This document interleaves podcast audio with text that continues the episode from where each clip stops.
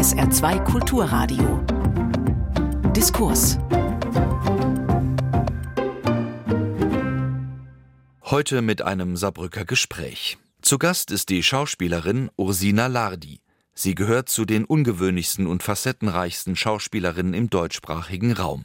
Ihre Frauenfiguren loten die Tiefen und Untiefen von Weiblichkeit im 21. Jahrhundert aus. Geboren und aufgewachsen ist Lardi im italienischsprachigen Teil Graubündens. Ihre erste Sprache war Italienisch, die zweite Romanisch.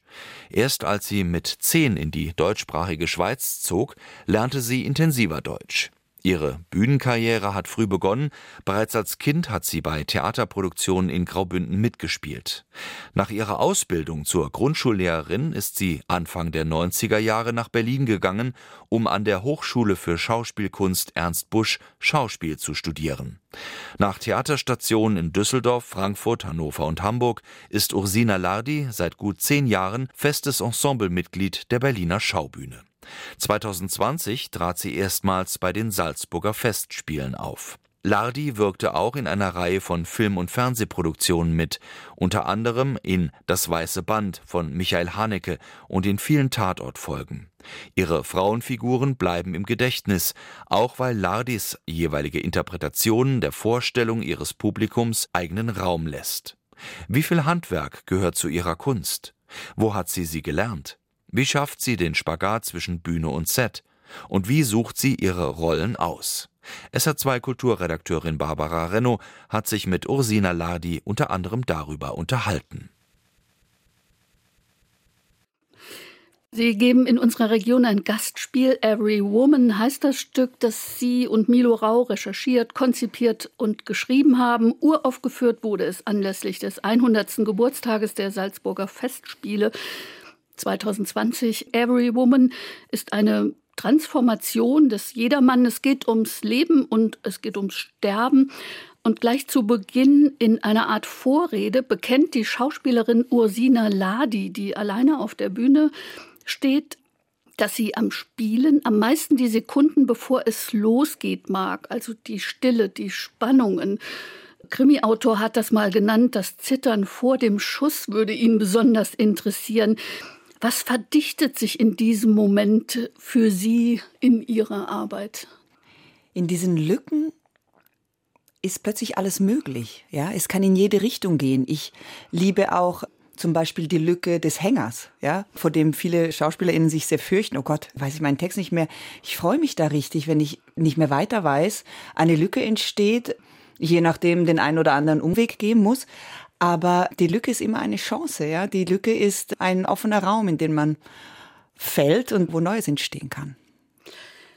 Ich habe irgendwo gelesen, Sie arbeiten auch gerne ohne Souffleur oder Immer, Soufflöse. immer ohne. Das ist zum Beispiel eben, dass man sich keine Netze aufstellt. Ich arbeite immer ohne Soufflage, wenn ich das bestimmen darf. Ja, es gibt ja auch Stücke, wo andere KollegInnen das möchten. Dann soll das auch sein. Aber ich habe immer die Verabredung mit der Soufflage, dass man wirklich nur hineingeht, wenn ich ausdrücklich bitte. Also wenn ich richtig darum bitte, ich komme nicht weiter, könnten Sie mir helfen. So. Aber ansonsten arbeite ich ohne.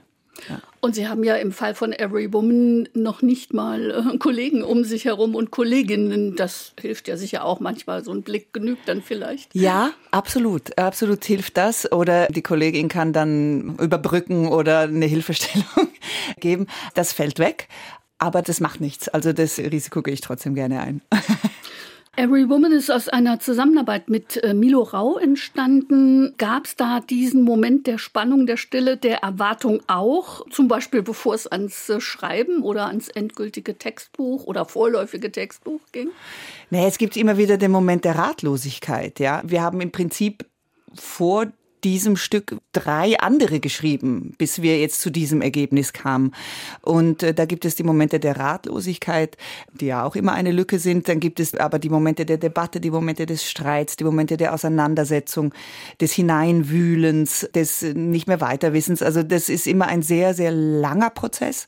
Wir arbeiten also monatelang, manchmal jahrelang an, an einem Stück. Gegen Ende verdichtet sich natürlich alles oder unter dem Druck findet eine Beschleunigung statt. Aber die Prozesse sind immer sehr lange. Dazu gehören ja auch Reisen zum Beispiel. Ähm, mhm. Im Fall des äh, Maschinengewehrs zum Beispiel waren das ausführliche Reisen nach genau. Afrika. Nach auch. Afrika mhm. oder auch also Griechenland, Mazedonien, diese Flüchtlingsroute, das war ja 2015. Und hier sind wir nach Brasilien gefahren, mussten die Reise dann wegen der Pandemie unterbrechen, ganz überstürzt und mussten dann nach nach dem ersten Lockdown dann im Prinzip bei Null wieder starten, weil, weil das Material zu dünn war, was wir in der kurzen Zeit äh, nur sammeln konnten. Und so mussten wir uns neu orientieren.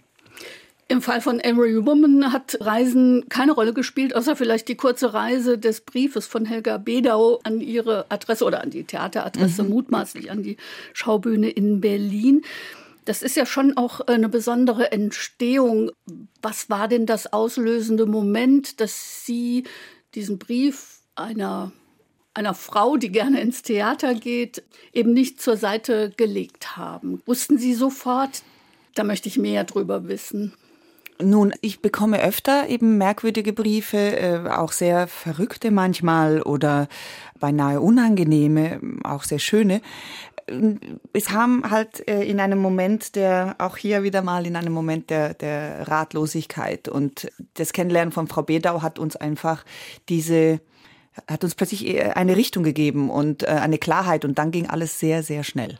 Also das war wirklich, wir haben zwei Tage mit Frau Bedau gesprochen und schon entstand in einem rasenden Tempo das, das Stück. Dann haben wir zwei, drei Tage mit ihr gedreht und den Rest dann in, innerhalb weniger Wochen ja, auf die Bühne gestellt. Frau Bedors Geschichte ist eine wirklich existenzielle, das kann man sagen. Sie hat Ihnen in einem Moment geschrieben, als sie sozusagen, ja, ihre eigene Todesnachricht bekommen hat. Also sie hat eine ähm, Krebsdiagnose. Das wird auch sehr offen. Ich verrate jetzt hier keine Hintergründe, sondern das wird mhm. thematisiert auch auf der Bühne. Frau Bedau spielt mit Ihnen als Videoscreening sozusagen. Genau. Sie hat ihnen geschrieben, weil sie Theater gespielt hat in ihrer Jugend und das auch sie zu einer Theatergängerin mutmaßlich gemacht hat. Und sie würde gerne noch einmal auf der Bühne stehen, bevor sie stirbt. War da schon der Auftrag da für Salzburg? Den Jedermann zu transformieren? Ja, das war, das war schon da. Wir wussten schon seit einem Jahr oder länger, dieser Auftrag stand schon sehr lange. Und wie gesagt, da gab es eben mehrere Phasen, auch diese Brasilienreise. Wir wussten eines. Wir wussten, dass wir nicht jetzt einfach diesen Jedermann sozusagen einfach nur aktualisieren oder mit heutigen Figuren ausstatten oder irgendwas in diese Richtung machen wollen, sondern dass wir uns auf das eine oder andere Motiv konzentrieren wollen. Und dann fing es eigentlich an, dass wir uns auf das Motiv der Werke konzentrieren wollten, also das, was man hinterlässt, wenn man stirbt. Und deswegen auch diese Brasilienreise. Milo musste sowieso nach Brasilien, weil er da auch das Antigone-Projekt vorbereitete, was eben gerade Premiere gehabt hat. Und äh, das konnten wir dann so kombinieren. Wir wollten das an uns ranziehen. Also was macht der global agierende Künstler, wie Milo einer ist? Was wird der hinterlassen? So, also um diese Werke ging es. Dann Sackgasse, Abbruch und so weiter. Dann haben wir uns mal auf dieses, mal auf jenes konzentriert und Natürlich auch durch die Pandemie entstand dann die klare Vision, nein, wir werden uns nur auf ein einziges Motiv konzentrieren, nämlich einfach auf den Tod. Ein Mensch stirbt. So, und in dieser Phase kamen wir dann zu, zu Helga Bedau.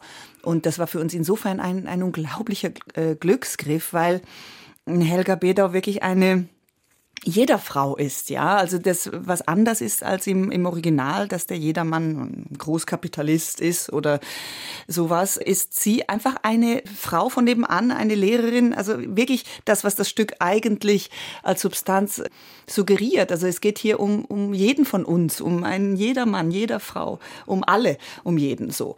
Und deswegen war diese Begegnung so gut und ihre Offenheit, sich da so hineinzugeben und auch ihre Geschichte so hineinzugeben. Das war das, was wir ihr verdanken. Also wir verdanken ihr im Prinzip diesen Abend auch. Und das bleibt von ihr. Das ist ja wahrscheinlich auch für sie selbst war das eine schöne Vorstellung. Es war eine sehr schöne, ja, es, sie hat das sehr geliebt, obwohl sie sehr schwach war. Sie hat äh, dann allerdings noch gelebt bis vor kurzem Sie ist erst jetzt im äh, Februar, ist sie, ist sie nun gestorben und ich war auch auf der Beerdigung und auch dort haben viele, auch ihr Sohn zum Beispiel, gesagt, wie wichtig das für sie war, äh, noch in diese Zeit, wo, wo der Tod so, so nah vor Augen steht, in dieses Projekt eingebunden zu sein oder sich sozusagen da Zeugnis abzulegen. Also es war für sie eine sehr schöne Erfahrung und für uns auch. Und mit das Berührendste daran ist, dass Helga Bedau das ganz zurückgenommen tut. Die ist ganz bei sich. Also es war nicht der letzte Wunsch, nochmal auf der Bühne zu stehen und Theater zu spielen, sondern vielleicht ein Gegenüber zu haben, was die Geschichte hört ja. auf der Bühne. Ja, ich glaube, darum geht es. Es ist ja auch meine Aufgabe, ihr einfach diesen Raum zu geben in diesem Abend. Sie ist war eine einfach wahnsinnig nüchterne Person so und ist auch mit ihrem nahen Tod mit einer beeindruckenden Klarheit und Nüchternheit umgegangen und die konnten wir wirklich ins Theater hineinbringen. Das ist bestimmt das Besondere auch am Abend. Sie bringen ja auch Sachen von sich auf die Bühne. Also sie reflektieren ja auch. Sie haben auch einen langen Monolog in mhm. dem ganzen Stück und geben auch Dinge von sich preis. Nun sind wir als geübte Zuschauende natürlich mittlerweile so weit gebrieft, dass wir wissen, da steht eine Schauspielerin auf der Bühne, die spielt die Rolle der Ursina Ladi. Also es ist schon mehrfach gebrochen. Wie wichtig ist es denn für Ihr Spiel, diese Brechungen da auch drin zu haben? Das ist für mich ganz und gar wesentlich. Ich spreche nie wirklich über mich selbst auf, auf der Bühne. Das ist äh, ein, ein immer wiederkehrender Konflikt zwischen mir und Milo. Wir haben da einen guten Weg gefunden. Unsere Abende haben viel mit einer Art komponierter hm, Realität zu tun. Wir nehmen Elemente aus, aus meiner Geschichte, aus seiner Geschichte, aus Geschichten von anderen und, und komponieren sozusagen einen Abend. Also insofern äh, spiele ich auch da mit dem Abstand zur Figur, wie ich das immer mache. Und in diesem Abend ist es ja auch so, dass mein Kontakt zu Frau Bedau wie auf ja, auf mehreren Ebenen passiert. Also ich spreche mit Frau Bedau, ja, also sie ist auf, auf Video, ich äh, live auf der Bühne, was natürlich auch dem Umstand geschuldet ist, dass wir nicht wussten, wie lange wird sie noch leben. Also noch schöner wäre es halt gewesen, sie wäre auf der Bühne, aber das ging ja nicht. Dann spreche ich über Frau Bedau und ich spreche aber auch als Frau Bedau, ja. Ich anverwandle mich ihr dann auch äh, über eine gewisse Passage und so changiert der Abend in den Ebenen sozusagen, ja. Ja, und Sie verlassen ja tatsächlich die Bühne und gehen zu ihr in, in das Setting, in dem sie hm. sitzt, nämlich der große berühmte Tisch, an dem auch Szenen des Jedermann in dieser klassischen Inszenierung aus Salzburg äh, spielen. Das ist natürlich auch das Interessante. Also Sie sprechen mit einer Person, die physisch nicht mehr da ist und haben das zu einer Zeit getan, die jetzt auch schon ein paar Jahre äh, vorbei ist. Wie wichtig sind denn solche ja Kunstmittel auch. Es ist wirklich eine eine komponierte Sache, ja. Es ist auch, Frau Betau spricht nicht einfach hm, so vor sich hin, sondern wir haben das, was sie da sagt. Wir haben ja sehr viele Interviews mit ihr, viele Stunden mit ihr gesprochen und sozusagen ein Konzentrat daraus äh, dann zusammengestellt, was sie dann da bei den Aufnahmen spricht so. Und diese Theatermittel sind, sind sehr wichtig und auch solche Spielereien, da hat äh, Milo einen großen Spaß dran, dass man dann mit der Technik spielt, mit den Möglichkeiten, die diese Technik bietet und auch plötzlich dann neben ihr sitzt am Tisch so und, und die Zeit so einen Durchschuss erreicht dadurch. Also es ist äh, Theater, ja. Also wir sind nicht in einer äh, Dokumentation. Was bedeutet es überhaupt in Ihrem künstlerischen Selbstverständnis, kooperativ zu arbeiten? Wenn man auf ihr Werk schaut, ob man Filme anschaut, äh, Fernsehspiele oder eben Theater, man hat das Gefühl, da ist jemand sehr frei und das ist ja eine Haltung, das ist ja weniger Spiel als eine Haltung, sich Freiraum zu nehmen. Sie kommen aus der Schweiz und die wunderbare Künstlerin Meret Oppenheim, mhm. und die hat diesen wunderbar einfachen Satz gesagt, die Freiheit wird einem nicht gegeben, man muss sie sich nehmen. Absolut richtig. Das stößt ja wahrscheinlich auch nicht immer direkt auf kooperative Gegenliebe. Nein, das stößt, das stößt nicht immer auf Liebe, aber manchmal stößt es eben auf große Liebe. So, das ist bei Milo so, das ist bei Thorsten Lensing so.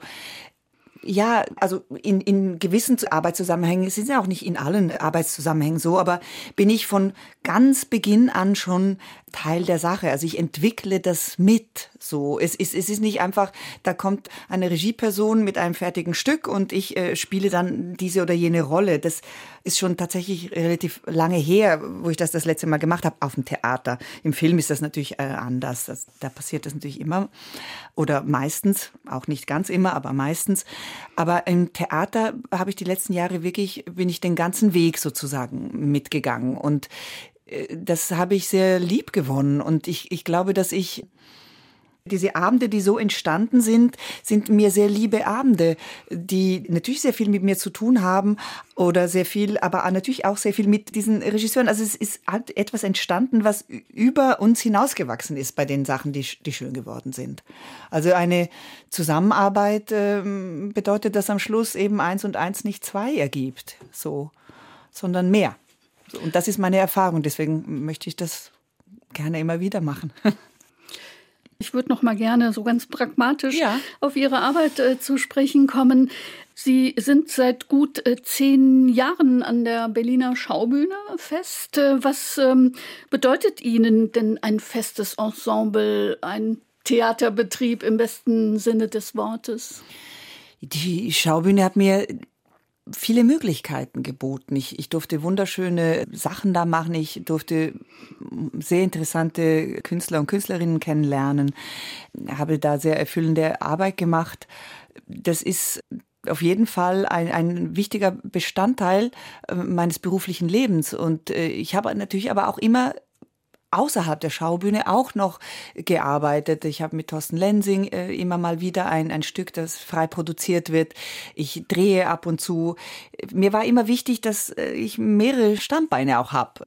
So einerseits, um, sagen wir mal, jegliche Art von Routine zu verunmöglichen, aber auch aus rein pragmatischen Gründen. Also das Leben eine Schauspielerin, eines Schauspielers ist also auch, wenn es relativ erfolgreich ist, es ist immer von einer großen Unsicherheit bedroht und insofern als pragmatischer Mensch habe ich da gerne mehrere Standbeine. So, ja die natürlich auch wie eine chinesische Tellerjongleurin sie auch immer in der Luft halten müssen. Die muss das ich auch immer in der Luft halten. Das ist manchmal nicht ganz unanstrengend, aber kümmere mich auch, dass ich Pausen habe. Das ist, glaube ich, sehr wichtig, weil ich mich doch sehr, sehr verausgabe in, in den Dingen, die ich dann tue. Mhm.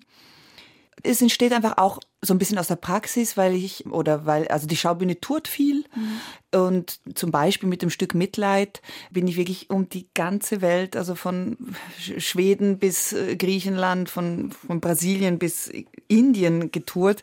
Und da konnte ich gar nicht parallel noch was Neues produzieren. Also das entsteht auch aus der Realität der Arbeit der Schaubühne, dass man jetzt nicht da ein Stück nach dem anderen probiert. Jetzt nicht nur aus organisatorischen Gründen, aber wir haben ja schon über die Balance gesprochen. Dazu gehört ja auch die Balance der künstlerischen Herausforderungen.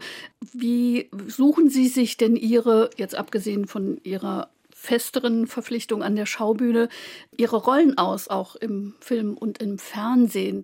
Man hat nicht den Eindruck, oh, spannend, Tatort mache ich. Nein, das ist, das ist schon dezidiert ausgewählt. Also ich bin bei Film etwas weniger wählerisch als beim Theater. Das hat zwei Gründe.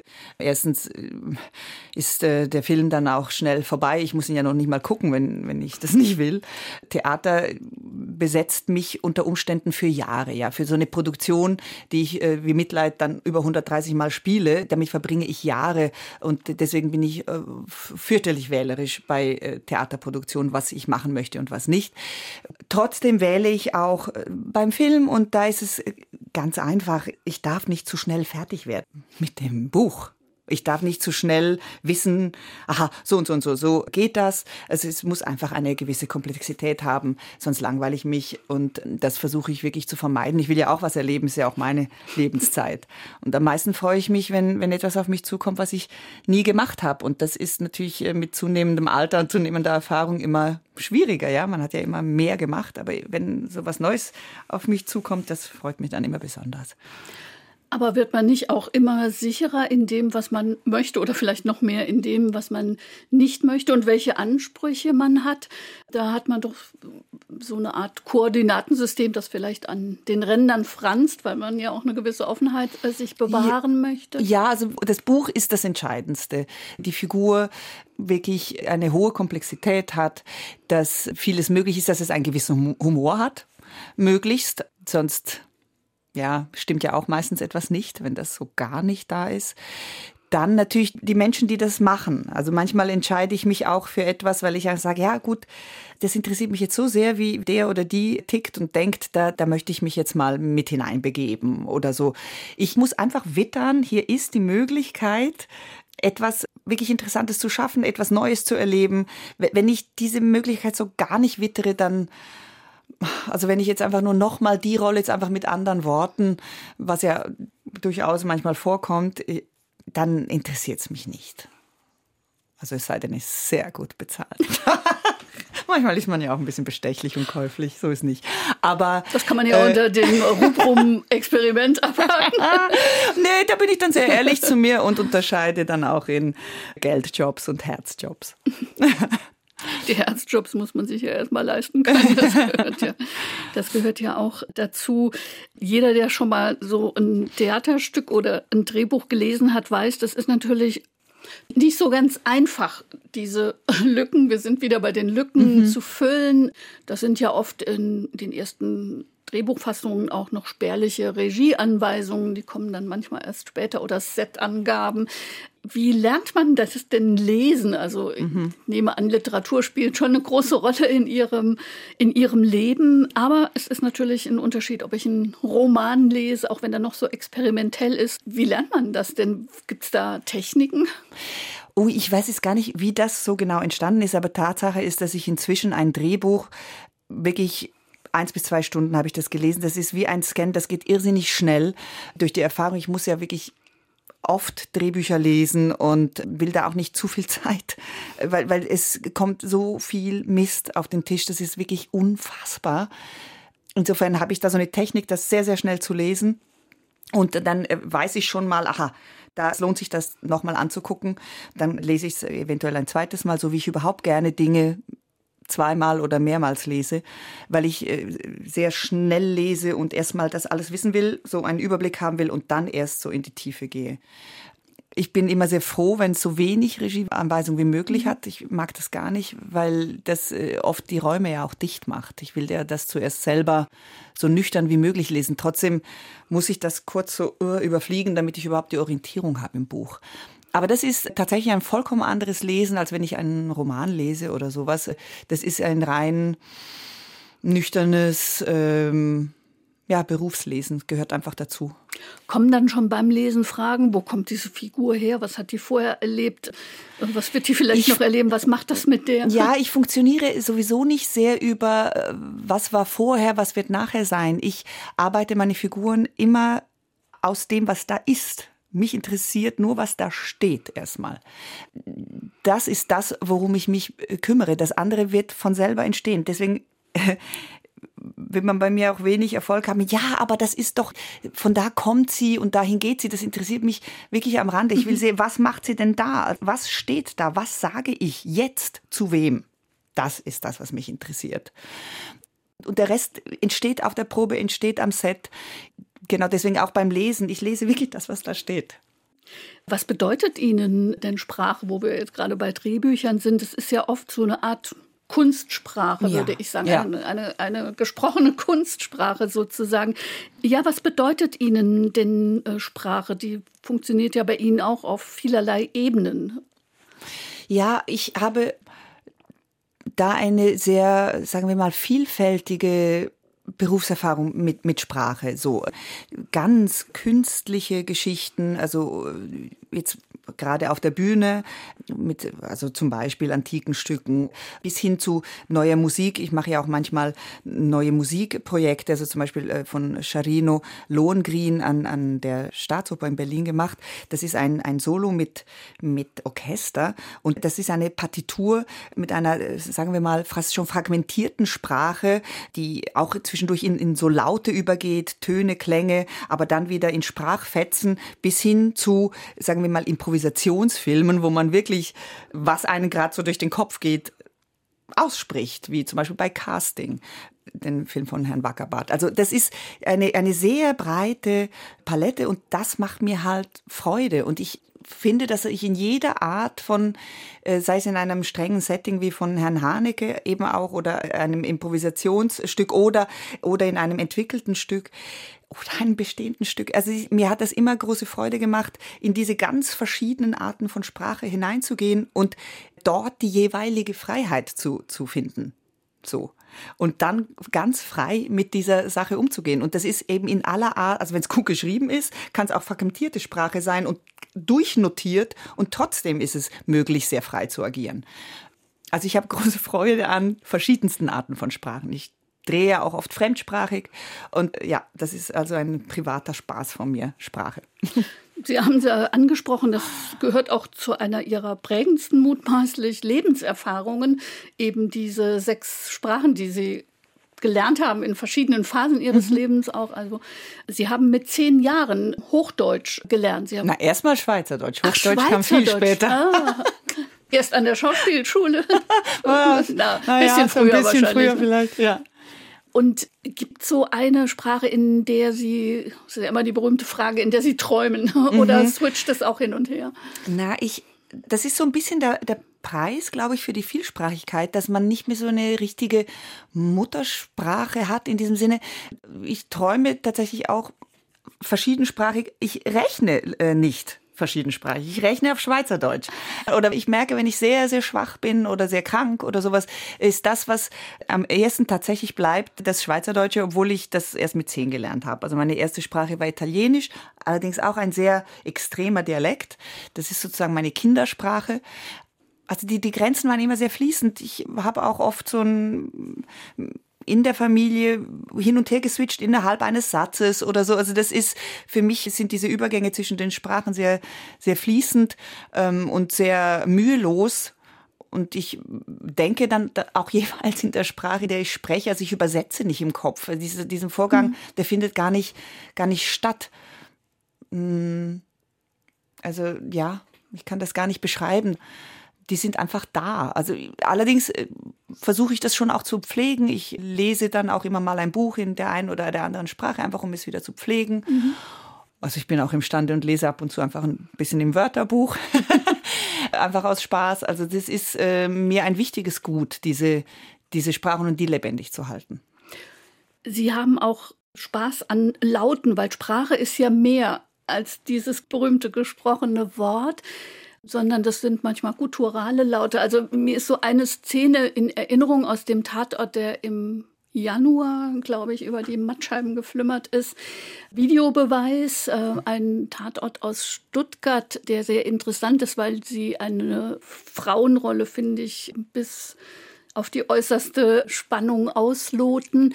Und da gibt es diese Szene, diese Frau, die Sie darstellen, steht mit ihrem Chef im Aufzug. Es ist die Situation nach der Weihnachtsfeier und es liegt so in der Luft, was wird da jetzt passieren? Und er spielt so ein, naja, so ein bisschen pubertäres Spiel. Ja, wir wollen jetzt was, wir könnten noch was verhandeln oder ich kann es mhm. leider jetzt nicht äh, zitieren.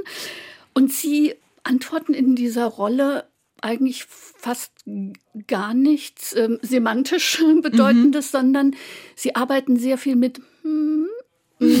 Also ich kann, Entschuldigung, ich will Sie überhaupt nicht, ich nehme das sehr, sehr ernst. Nein, ich kann nein, es überhaupt nicht. Und ich finde es faszinierend, weil da so viel drin liegt, weil es einen so auf einen selbst zurückwirft in solche Situationen, die, die äh, voller Peinlichkeit, voller Vorfreude vielleicht, auch Neugier, man weiß noch gar nicht, ist es gut oder nicht, was soll man jetzt mit dem Typen machen. Mhm. Und das liefert Ihnen eine Bandbreite über die Sprache hinaus. Wie machen Sie das? Also das, ich habe gar, gar kein äh, gar keine Erinnerung mehr, dass ich das da gemacht habe. Aber tatsächlich weiß ich, dass ich den Laut mm, das ist für mich, also von mm, mm, äh, man kann so viel aus ausdrücken mit diesem mm. Oft irritiert das auch Leute, kannst du nicht mit einem ganzen Satz antworten oder, oder dich an mich richten. Das ist aber jetzt nichts, was ich sehr bewusst mache, sondern das ist keine Ahnung, wie das dazu kam. Also das gehört zu mir äh, mit gewissen Lauten. Eine große Bandbreite von Freude bis Verachtung oder Depression bis höchstes Glück darzustellen. Ist dieser Fall, ist das auch so etwas, wo Sie sagen, ja, genau diese Freiheiten brauche ich und dann nicht ein Tonmann, der sagt oder der Regisseur, hm, du hast da so unsauber gesprochen, kannst du das bitte nochmal machen?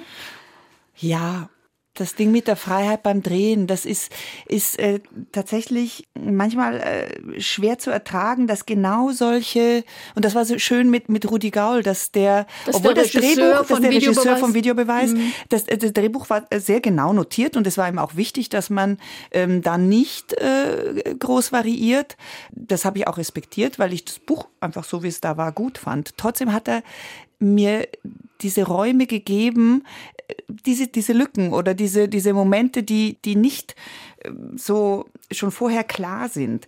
Und ich, ich brauche das wirklich. Das ist oft im Film, hm, dass genau solche interessanten Momente einfach weggeschnitten werden am Schluss. Da habe ich dann als Schauspielerin auch keinen Zugriff mehr.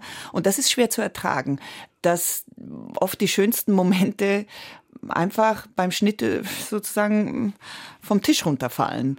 Dass viele Regiepersonen nicht den Instinkt haben oder ein Gefühl für diese Momente, die, die eben zwischen den Zeilen auch liegen. Einfach zu schnell weggeschnitten wird oder nicht die Geduld, mal ein, etwas auszuhalten. Als, als Filmschauspieler hat man da natürlich wirklich wahnsinnig wenig Zugriff. Also da, da kann man nur mm, ja, Vertrauen oder, oder ich arbeite ja mit Leuten, die ich interessant finde, auch oft mehrmals. Und das hat eben solche Gründe, dass, dass ich weiß, ah, die, die kriegen dann so einen Moment auch mit oder die schätzen das oder sie sehen das und lassen den auch drin. Es gibt ja viele berühmte Regisseure, die wirklich sehr formal durchdacht sind. Sie haben mit Michael Haneke gedreht, Sie haben das Weiße Band erwähnt. Das ist ja jemand, der wahrscheinlich keine Falte in einem Kleid dem Zufall überlässt. Also Michael Haneke ist insofern wirklich ein gutes Beispiel. Ja, bei dem Kostüm, da wird jeder wirklich jede Falte, jede Dekoration, jeder Stoff geht über seinen Tisch, ja, also der ist da. Bei Kostümprobe, der nimmt unter Umständen auch die Schere in die Hand und sagt, nein, also das äh, Nachthemd muss hier, äh, muss anders geschnitten sein oder diese Uhrkette geht nicht oder die, also so. Das ist ähm, eine akribische Vorarbeit, die er da leistet, also auch in der Ausstattung. Es ist wirklich alles sehr, sehr, sehr bewusst gewählt und mit einer unfassbaren Vorsicht und Umsicht ausgewählt. Das Spiel dann aber, das überlässt er den Schauspieler. Also ich habe mich überhaupt mhm. nicht gegängelt gefühlt. Also da, da kam natürlich keine Beton das so oder mach hier eine Pause oder das bitte laut. Also so sowas kam nicht, sondern ich habe das dann einfach gespielt. Es war klar, ich sitze da oder ich stehe da. Die Schauspieler äh, blühen deswegen, weil er die dann einfach auch wirklich spielen lässt. Und ähm, das prüft er sehr genau beim Casting. Ist es das, was ich will? Und dann lässt er das dann aber auch entstehen. Also ich, ja, also das hatte nie, war nie Selbstzweck oder nie äh, irgendeine eine Art von Macht oder so. Das, das war, hatte immer äh, inhaltliche Gründe, warum diese Bluse nicht diese und dieser Ausschnitt und diese Frisur äh, wahnsinnig aufwendig, aber sehr präzise und, und äh, hier kam man mal durch Präzision in die Freiheit. Auch eine Möglichkeit. Mhm. Ich würde noch mal gern ein bisschen auf der Sprache beharren, weil das für mich sehr faszinierend ist und ich habe in der Vorbereitung natürlich auch recherchiert, wie sich das gehört und habe gedacht, na ja, ich guck mal, welche Hörbücher hat Ursina Ladi denn eingesprochen und dann habe ich gesucht und gesucht und äh, und jetzt muss ich Sie einfach fragen. Ich habe nichts gefunden, schlecht recherchiert, kann man sagen. Oder Gibt es das noch nicht? Nein, das ist äh, nicht schlecht recherchiert. Es gibt tatsächlich absolut rätselhafterweise kein einziges Hörbuch von mir. Warum? Ich weiß es nicht. Ich weiß es nicht. Warum? Ich, keine Ahnung. Ab und zu mache ich Funk oder irgendwelche Hörspiele. Das ja, das gab's oder Features. Es gab noch nie ein, ein Hörbuch. Ich weiß es nicht, warum. Ich kann es Ihnen nicht sagen. Aber nicht, weil Sie es nicht äh, nein, wollten. um Gottes okay. Willen. Nein, nein. Ja, nicht, weil ich das nicht will. Ja. Weil wirklich noch nie die, die Frage an mich, also ja, ich habe einfach noch kein Angebot dazu gekriegt. Wir haben ja sehr viel schon umkreist, was es heißt, sich so eine Rolle anzuverwandeln. Welche Rolle spielen denn da Kostüm und Bühnenbild für Sie in Ihrer Arbeit? Mhm. Also für mich spielt Kostüm eine sehr zentrale Rolle. Es ist mir ein Rätsel, dass viele sich gar nicht groß darum kümmern oder dass die Arbeit der Kostümbildnerin oder des Kostümbildners so, so wenig gewertschätzt wird oder auch so wenig äh, überhaupt besprochen wird oder reflektiert wird. Für mich ist das unglaublich zentral. Was habe ich da an? es hat auch nichts damit zu tun mit, äh, was steht mir oder das sind nicht die Überlegungen, sondern was, ja, was ist die Erscheinung dieser Figur? Da verbringe ich viel Zeit mit. Auch gerne mit, mit der Kostümbildnerin, mit dem Kostümbildner, das zu, zu entwickeln. Und für mich ist auch wichtig, dass sich man sich da Zeit lässt. Also, dass das ein Prozess ist. Dass das nicht schon vor Probenbeginn jetzt beim Theater sozusagen feststeht. Das ist ein, ein absurder Gedanke schon für mich, dass das feststeht und ich ziehe das dann an. Das kann ich mir überhaupt gar nicht vorstellen, sondern das entwickelt sich, das kann ich ja vorher nicht wissen, was, was was das Richtige ist. Beim Film ist es etwas anderes, da, das muss da schon feststehen. Aber auch da möchte ich gerne einbezogen werden, möchte, dass die Regie da auch einbezogen ist, dass, dass sich das nicht da parallel irgendwie beschlossen wird und nur über irgendwelche Fotos entschieden wird. Also dass man sich da Zeit lässt, weil das Figuren entscheidend ist. Also das Kostüm darf nicht zu viel schon vorwegnehmen. Das Kostüm also ich will ja nicht etwas anhaben, was ich dann eigentlich spielen will. Ja, das, das darf nicht schon zu viel vorgeben. Das muss eine gewisse Durchlässigkeit haben. Der Körper muss noch da sein. Das, ich will mich zugehängt sein. Es sei denn, das ist wichtig für diese Figur. Also es ist wirklich für mich sehr wesentlich. Ähm, und da hat man ja als Schauspielerin ja auch noch Einfluss wenn man das möchte. Weniger Einfluss hat man natürlich auf die Bühne, mhm. Ausstattung die ist halt auch so wahnsinnig wichtig. Eine Bühne kann, hat doch die Aufgabe, die Spielenden sichtbar zu machen. Ja, oft hingegen plappert die oder macht, macht Räume dicht oder man, man, man kann gar nicht mehr richtig gucken. Die Leute sind nicht wirklich zu sehen. Es schmiert irgendwas drüber. Also das ist für mich auch äh, eigentlich ein sehr wichtiger Punkt, nur da hat man wirklich wenig, wenig Einfluss. Ich bin nur immer sehr froh, wenn, wenn die Bühne gut ist. Äh, da nun wirklich lieber weniger als mehr. Ähm, ja, es ist alles sehr zentrale Momente in der Entwicklung einer Figur. Und ein Zusammenspiel sozusagen. Mhm. Also so eine Bühne fasst ja auch ein Geschehen auf der Bühne. Ja. Das ist ja das Spannende am Theater, diese Einheit von Ort, Zeit und Raum, ja. in der wir da sitzen. Also auch da ist es halt sehr wichtig, dass, dass es noch einen gewissen Spielraum gibt, ja, dass die Bühne nicht einfach fertig entschieden ist vor dem ersten Probentag, dass, dass da noch Möglichkeiten der Veränderungen, also dass man da eine Offenheit hat und merkt, okay, es funktioniert einfach nicht weg damit oder so.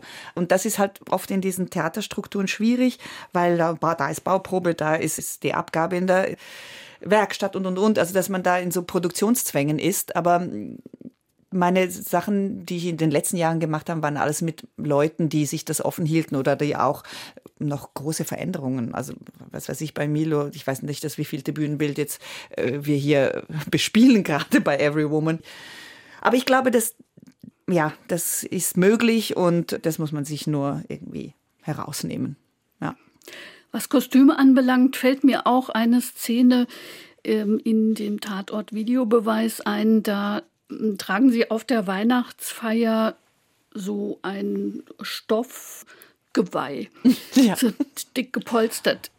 99 Prozent aller Menschen sehen lächerlich mit so einem Teil aus, was ja gerne getragen wird in der Vorweihnachtszeit auf Weihnachtsmärkten, wo es schlechten Glühwein gibt. Und noch lieber wird es getragen bei Junggesellinnenabschieden und all sowas.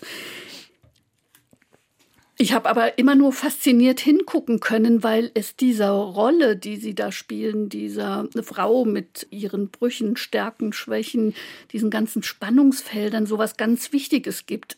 Und zwar genau im Spiel zwischen den Geschlechtern, wo ja in der Natur die männlichen Tiere die Geweihe tragen, wenn mhm. sie welche tragen. Aber hier trägt es die Frau auch so völlig aufgepolstert. Also mhm. normalerweise sind die ja ganz billig gemacht, die man so kaufen kann. Und sie trägt das mit einer großen Würde, als ob das Ding gar nicht da wäre. Aber es gibt ihr eine Stärke für die Rolle. Und ich habe gedacht, wow, also ich kann nie wieder auf diese anderen Geweihe gucken, auf so einem Weihnachtsmarkt, ohne daran äh, zu denken. Und ich, ich meine es jetzt wirklich ähm, ja, ja. ernst mit, meiner, mit meinen Mutmaßungen über das Geweih. Das ist, das, das ist ja großartig. Ich habe das gar nicht das ist ja großartig, das so zu sehen. Ich wünschte, ich hätte diese Idee schon vorher gehabt, aber tatsächlich habe ich das gar nicht so bewusst gewählt, ähm, dass es sozusagen eine Hirschin oder eine Hengstin ist. Sehr gut. Also ähm, wir haben lange über dieses Geweih geredet, verschiedenste, auch ganz filigrane, zarte. Und ich also wollte gerne dann dieses etwas äh, grobere haben. Hm, wenn das diese Wirkung hat, das ist ja, das ist ja einfach super. Ich glaube halt auch, dass wenn man sich um diese Details, um diese konkreten Details so kümmert, was für ein Geweih trage ich, was für ein Kostüm trage ich, ja, mit welchen Gegenständen agiere ich auf der Bühne? Wenn ich im, zum Beispiel hatte ich eine Rolle im, im Rollstuhl. Was für einen Rollstuhl habe ich da? Das ist diese ganzen kleinen Entscheidungen, den konkreten Dingen, auch wenn man eben das jetzt nicht alles dann reflektiert als Zuschauerin, äh, spürt man trotzdem ein, ein hohes Bewusstsein dann. Und diese Umsichtigkeit und diese Vorsicht in den oder dieses Bewusstsein in diesen einzelnen Dingen führen dann zu, zu einer Dichte, die, die dann das, das Ganze ermöglicht, dass es dann wirklich auch abfliegen kann. Ja, dazu muss man vorher ganz viele kleine äh, Spuren legen oder Fäden ziehen oder eben Entscheidungen fällen, damit, damit dann, ja, damit dann die Basis da ist. Ja, und genauso kann das Gegenteil äh, richtig sein. Also das Geweih hat jetzt in meiner Beobachtung eine große, große Rolle in der, in der einen Szene gehabt. Aber sie Sie und äh, Ihre Kollegen und Kolleginnen sind bei dem Stück Verrückt nach Trost äh, nicht der Verführung erlegen, Sie in ein Oktopus-Kostüm zu stecken, was sicher für ein Bühnenbildner eine schöne Herausforderung ist. Also in diesem Stück ist Ihre letzte Produktion, mhm. Sie haben es eben schon kurz angesprochen, Verrückt nach Trost. Da spielen Sie unter anderem einen Oktopus, ein sehr faszinierendes Tier, wie mir jetzt erst noch mal klar geworden ist. Äh, drei Gehirne, acht Arme, leider nur vier Jahre Lebenszeit. Das ist Neun Gehirne, da muss ich Ach, also neun. drauf bestehen. Oh, Entschuldigung, und was war die Zahl drei? Neun Drei Gehirne? Herzen. Drei Herzen, genau. Also sehr faszinierend. Wie gesagt, die kurze Lebensdauer ist ein kleines ähm, Manko, würde ich sagen. Also da funktioniert es ja, weil sie genau kein Kostüm anhaben, sondern in ihre ganze Körperlichkeit ausspielen, sozusagen. Ja, kein Kostüm äh, hat man natürlich nie an. Nee, Entschuldigung. Aber, äh, aber äh, das, ist, das ist natürlich kein Oktopuskostüm mit äh, Näpfchen und acht Armen oder so Zeug. Das äh, natürlich nicht. Bei, bei Thorsten Lensing äh, versuchen wir uns ja diesen Tieren anzunähern oder uns ihnen anzuverwandeln ohne Tierkostüme. So. Trotzdem haben wir jetzt wahnsinnig lange Gedanken äh, gemacht, was habe ich an? Irgendeine Kleidung muss ich ja anhaben. Es gab auch die Überlegung, das ganz nackt zu spielen. Auch das äh, wäre eine mögliche Entscheidung gewesen. Wir haben uns dann für diesen sehr unscheinbaren, äh, bräunlichen, ja, bräunliche Erscheinung entschieden, weil wir dachten, nachdem wir auch große Reisen unternommen haben ins Reich der Diven, also mit, äh, das ist für mich auch eine Diva der, der Unterwelt, der Oktopus, mit seiner Verwandlungsfähigkeit und, und wie bunt der sein kann und so. Also wir hatten Paradiesvogelähnliche äh, Kleidung auch an und alles Mögliche ausprobiert, bis wir dann zu diesem äh, fast flatschigen Braun uns, äh, also ja, uns dafür entschieden haben, weil wir gesagt, nein, es, es, es ist nicht die äußere äh, Erscheinung, die wir jetzt hier betonen wollen, sondern hm, der innere Reichtum dieses Wesens und dieser Geist dieses Wesens, das haben wir dann versucht zu treffen. Und das ist uns, glaube ich, auch ganz, ja, ganz gut gelungen. Hm. Also ich liebe diese Rolle. Hm. Dann, glaube ich, ist jetzt äh, die Pause, die Sie am Ende des Stückes Every Woman als äh, Schauspielerin, die die Schauspielerin Ursina Ladi spielt, erwähnen, nämlich äh, der Moment am Ende eines Stückes, wo das Publikum vielleicht nicht ganz so sicher ist, ob es wirklich das Ende ist. Das ist ja ein Merkmal auch von Musikstücken oft. Äh, mhm. Und auch rauskommen muss aus etwas und sich diese kurzen Momente nehmen muss, bevor dann hoffentlich ein großer Applaus äh, losgeht. Ich glaube, wir sind am Ende unseres Radiogesprächs auch da angekommen. Ja. Ich glaube, es ist ein guter Zeitpunkt. Ja, ich danke Ihnen. Danke Ihnen auch sehr.